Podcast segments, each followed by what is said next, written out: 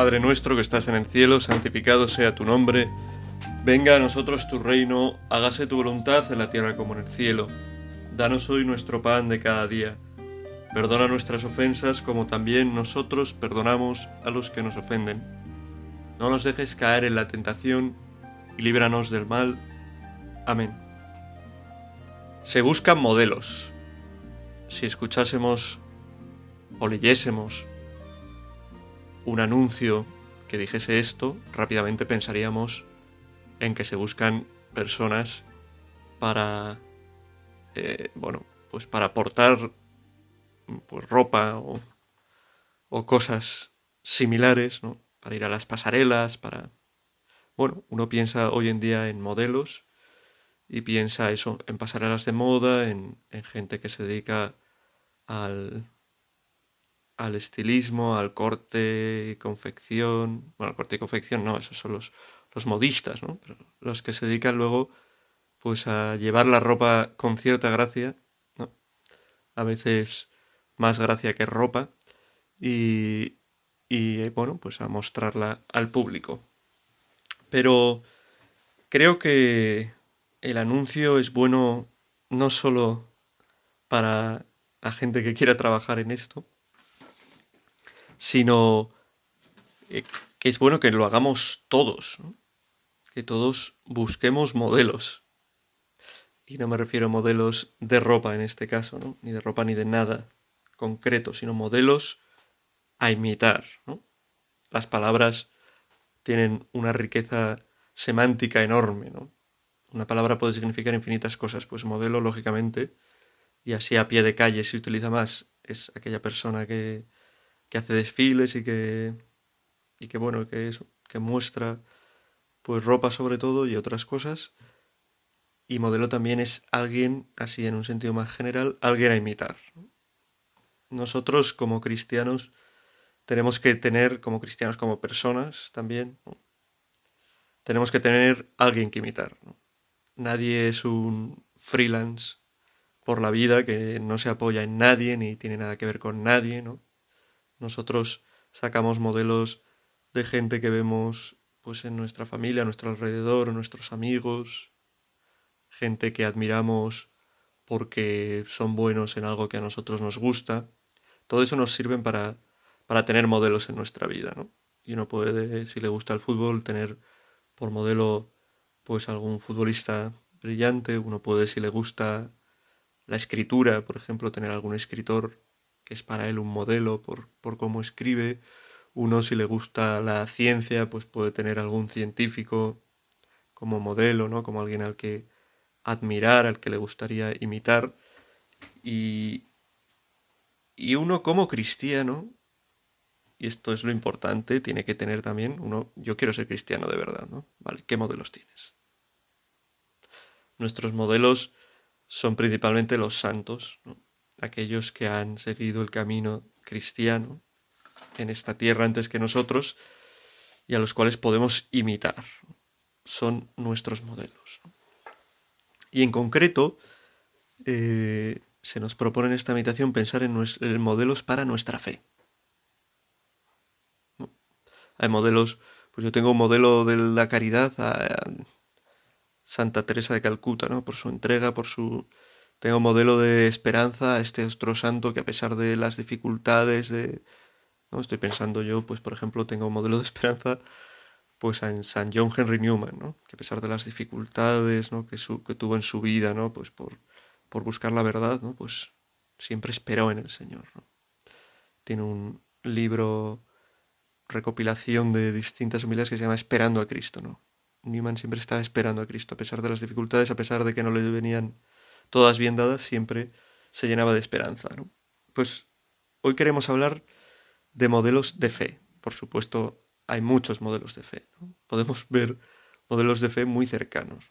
Quien no piensa en alguna abuela, tía abuela, madre, gente que, que tiene una confianza, que ve que tiene una confianza en Dios que ya le gustaría a uno para sí mismo. Pues probablemente muchos tengamos modelos muy cercanos de fe, ¿no?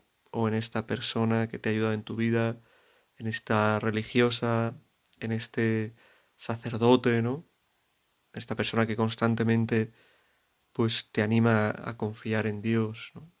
a tener fe, a no desanimarte, pues son modelos. Pero, como seguimos con nuestra lectura así eh, por fascículos, nuestra lectura y meditación del compendio de la Iglesia Católica, hoy vamos a ver el número del compendio 26. Bueno, ya se han visto 25 números, lo cual es bastante. Lo cual es, bueno, pues bastante. Bastantes números, no sé ni lo que iba a decir. Pero. aunque quedan un montón, ¿eh? Pero el número 26 se pregunta acerca de cuáles son en la Sagrada Escritura los principales modelos de obediencia en la fe, los principales modelos de fe, de confianza en Dios. Y dice textualmente este número de, del compendio, son muchos los modelos de obediencia en la fe en la Sagrada Escritura, pero destacan dos particularmente. Abraham, que sometido a prueba tuvo fe en Dios y siempre obedeció a su llamada, por eso se convirtió en padre de todos los creyentes y la Virgen María, quien ha realizado del modo más admirable pues este vivir de la confianza y de la fe. Esto último es que lo he sacado aquí el compendio, pero no sé por qué se me ha recortado, ¿no?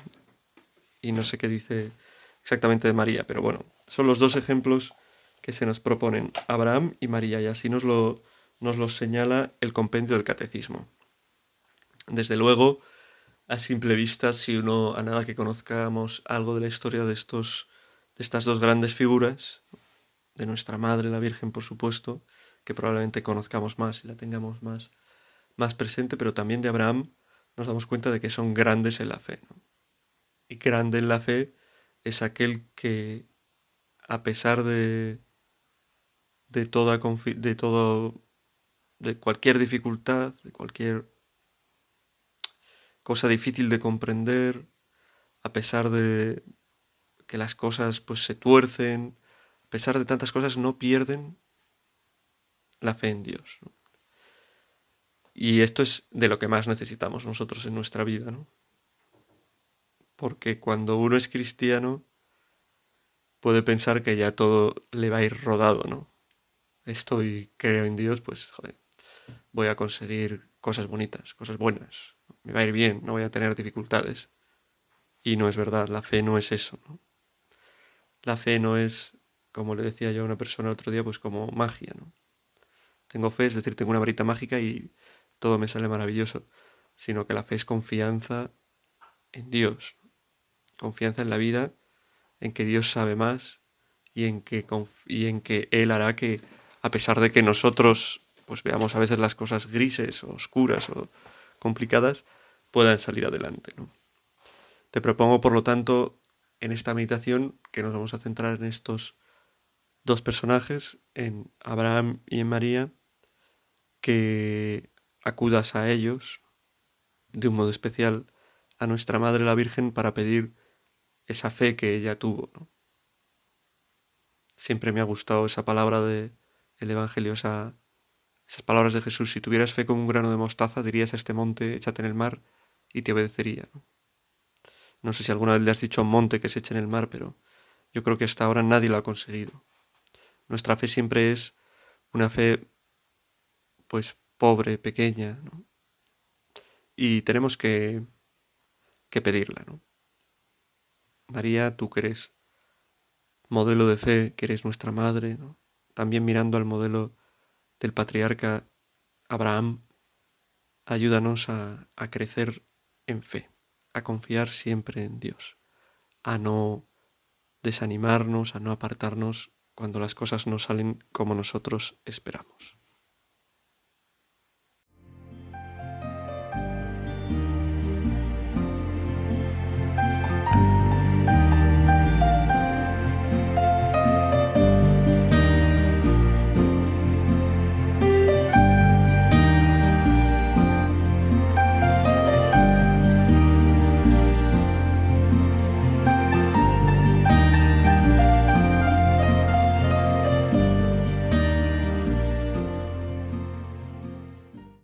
Pues nos vamos a fijar lo primero en Abraham, que quizás si no eres una persona con cierta formación, ¿no? Antiguamente uno sabía perfectamente quién era Abraham, ¿no? pero ahora llego yo a veces pues a catequesis o a clase, al colegio al que voy con los chavales, ¿quién es Abraham? Pues igual te hablan de un portero de fútbol que se llama así o, o de Abraham es este que va a, a, quinto de primaria, ¿no? Y que come bocadillos de chorizo, no lo sé. Pero pocos, pocos te dirán, te hablarán de... De hecho, la formación bíblica es mucho más extensa en otras eh, iglesias o denominaciones cristianas que, que, la Iglesia Católica muchas veces y por desgracia, ¿no? Tenemos ahí un déficit que sería bueno subsanar. El caso es que Abraham es el padre de todos los creyentes. Es así, pues el título que le da la propia carta a los hebreos, me parece, ¿no? Padre de todos los creyentes y de hecho Abraham es alguien que es eh, considerado, venerado, considerado como padre, no solo por los cristianos, también por el judaísmo, también por el islam. Y la historia de Abraham nos habla de, de un hombre que supo obedecer a Dios, la obediencia de la fe, que se fiaba de Dios, aun en situaciones eh, extremas y difíciles. El catecismo, pues, habla algo de esta fe de Abraham.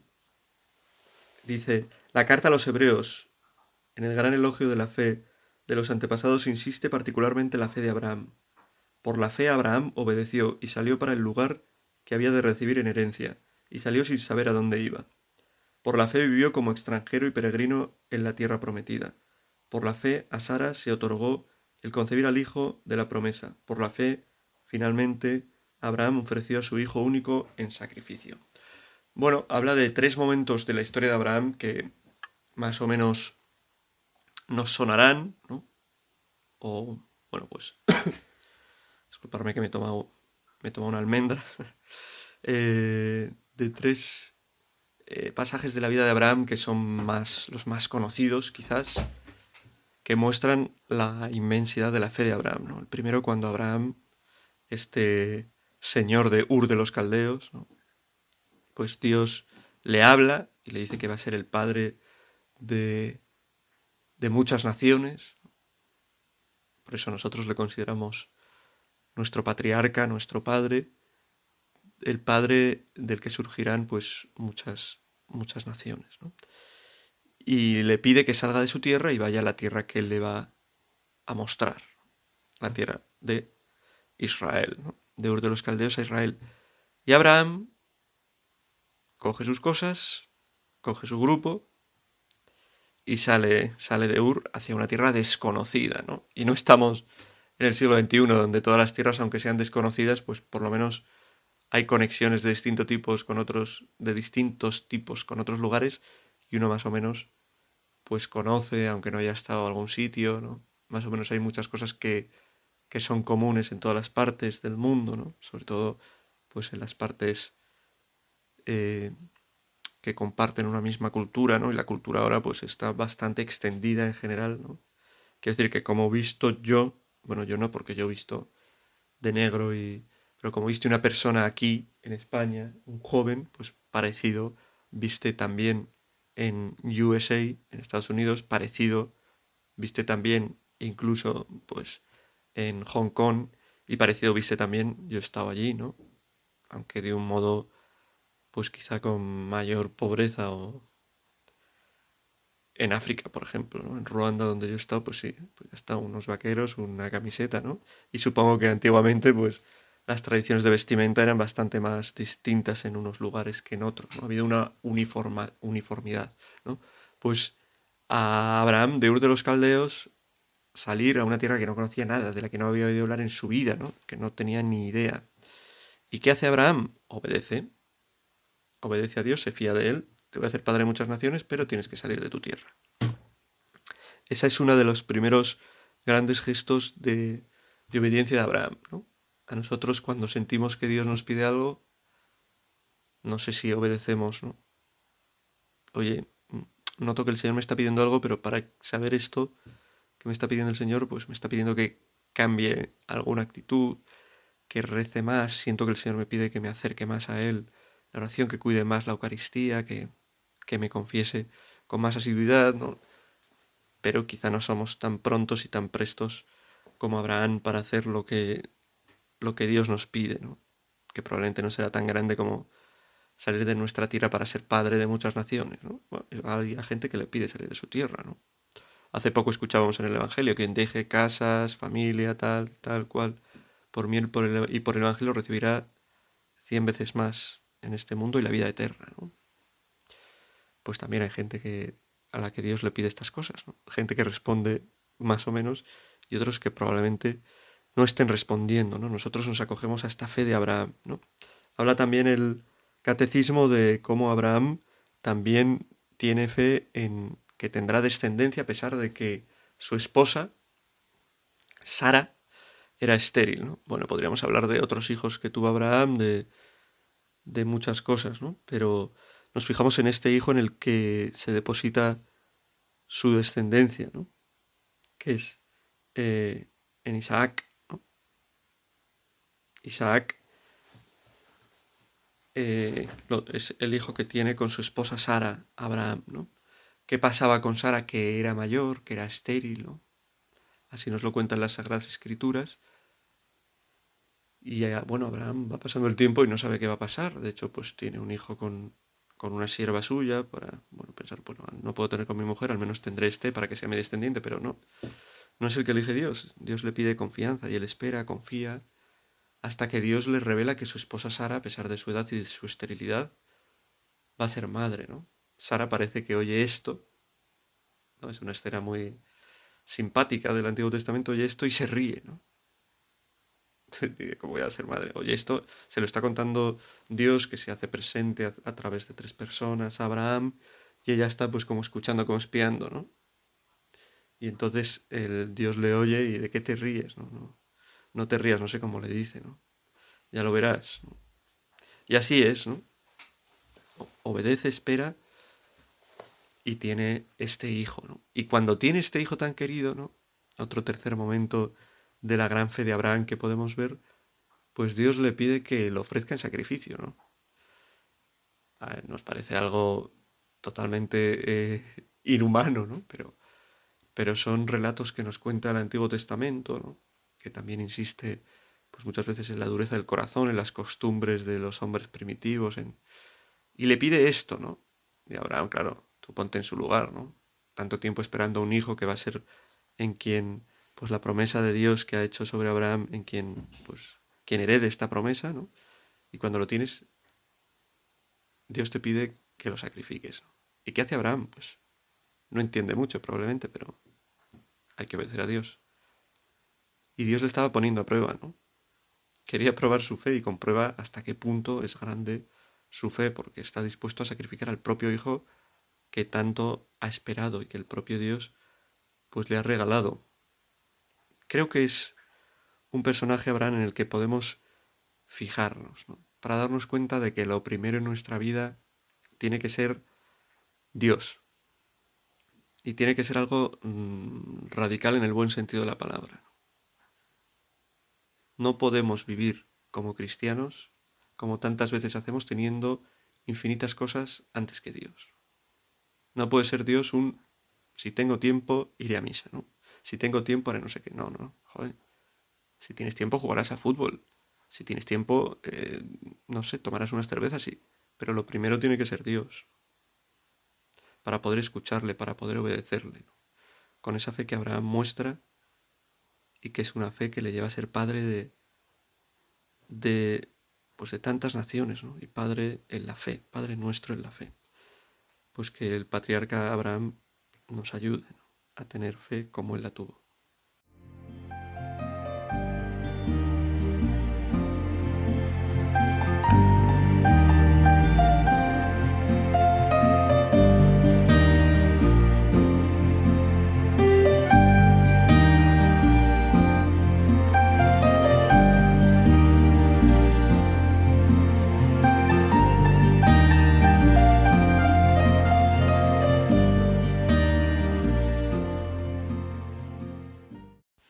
Probablemente pues se nos haga mucho más cercano el ejemplo de fe de, nuestra Madre, de la Virgen.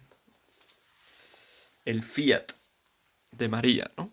El fiat de María que no es un, un coche, ¿no? Sino que es ese sí de María, ¿no?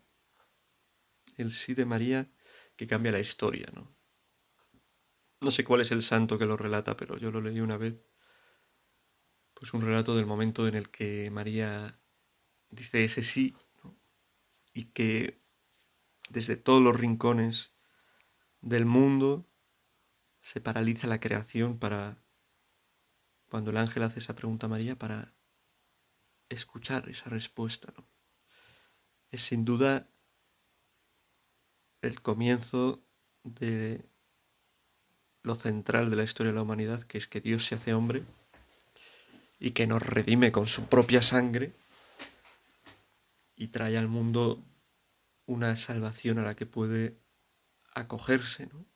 también con su libertad. No trae algo a lo que no quepa renunciar, ¿no? sino algo a lo que cada uno con su libertad puede asociarse, ¿no? Y ahí también el sentido de la fe, ¿no? No tendría sentido la fe si nos viéramos obligados a creer.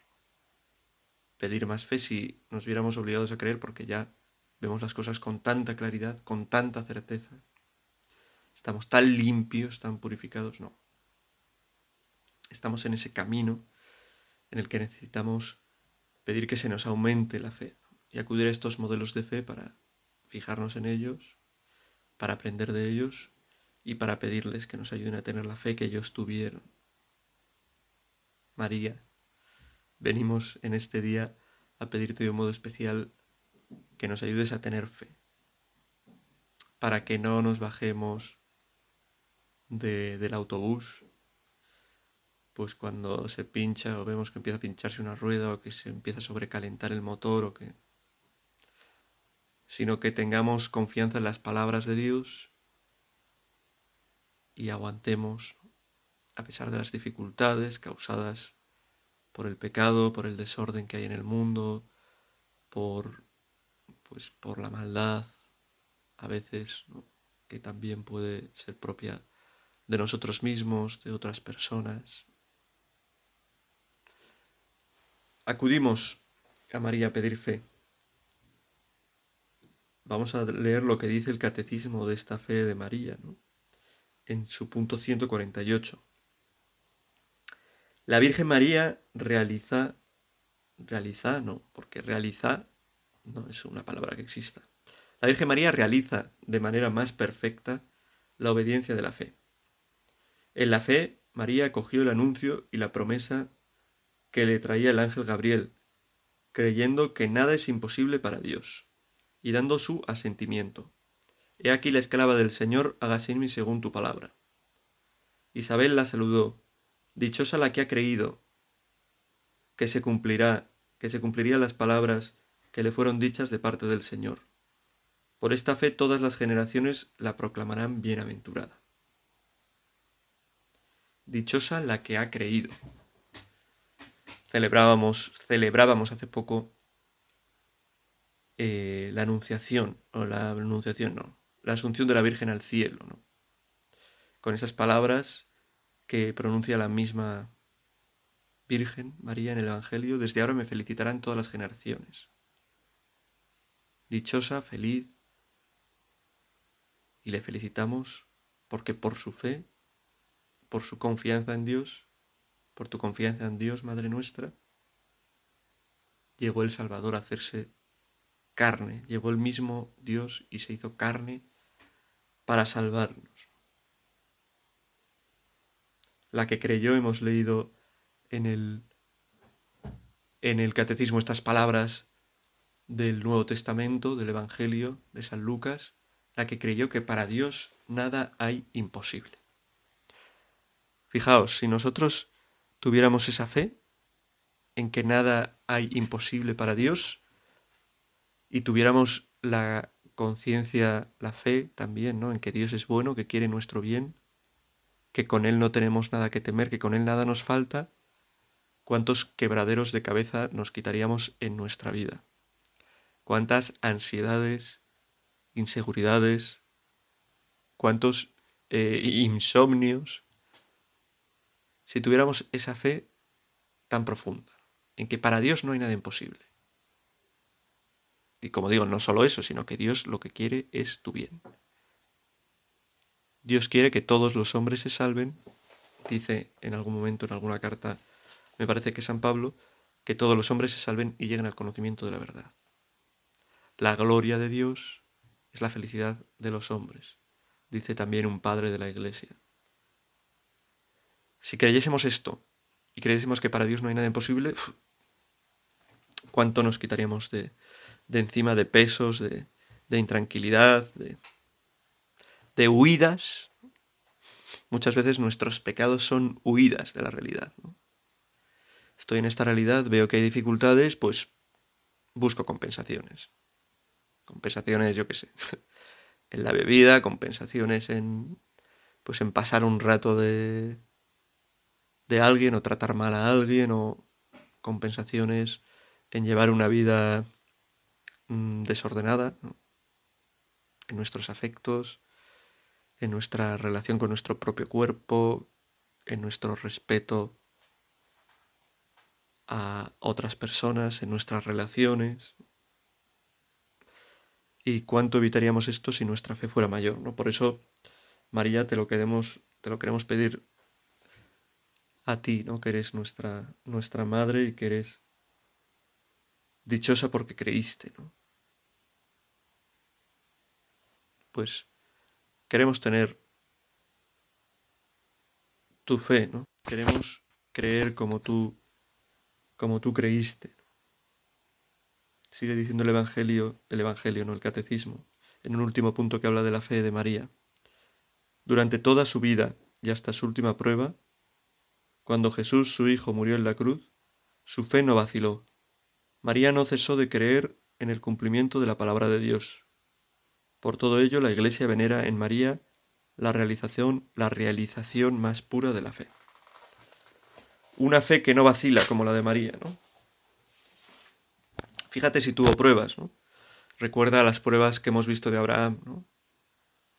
Bueno, vas a heredar, vas a ser padre de todas las naciones, vas a tal, tu descendencia recibirá esta misma promesa y no llega la descendencia, llega la descendencia de una manera milagrosa y sacrifícala. ¿Y el que hace? Acepta. Acepta lo que Dios le pide, ¿no? Gracias a Dios, pues era una prueba, ¿no? Y Dios no le hace sacrificar a su hijo. María, oye, en, de ti va a nacer el Salvador del mundo, el Mesías esperado, por obra del Espíritu Santo. ¿No? Esto es lo que pasa. ¿Y, y qué ocurre al final? Pues que, pues que ve que la vida de Jesús, la vida de ese que iba a ser el Mesías, es una vida que, que no es fácil, ¿no? Es una vida que le, que le traspasa el corazón con una espada, ¿no? que Jesús va a la cruz, que Jesús no es escuchado, que Jesús sufre. Pero María confía. ¿Quién estaba al pie de la cruz? María. ¿Quién una vez muerto Jesús esperaba aún, tenía fe, mantenía viva la fe de toda la humanidad? María. Pues acudimos a ella, nuestra Madre, María, Ayúdanos por tu intercesión a que pueda aumentar nuestra fe, a que no nos desalentemos ante las dificultades, a que nuestra confianza en Dios sea una confianza en Dios a prueba de a prueba de eso, de bombas, a prueba de sufrimientos, a prueba de incomprensiones, a prueba de pecados. Que aumente, que aumente nuestra fe, María, que el Señor nos conceda parte de la fe que tú tuviste y que tú intercedas por nosotros. Dios te salve María, llena eres de gracia, el Señor es contigo, bendita tú eres entre todas las mujeres y bendito es el fruto de tu vientre Jesús. Santa María, Madre de Dios, ruega por nosotros pecadores, ahora y en la hora de nuestra muerte. Amén.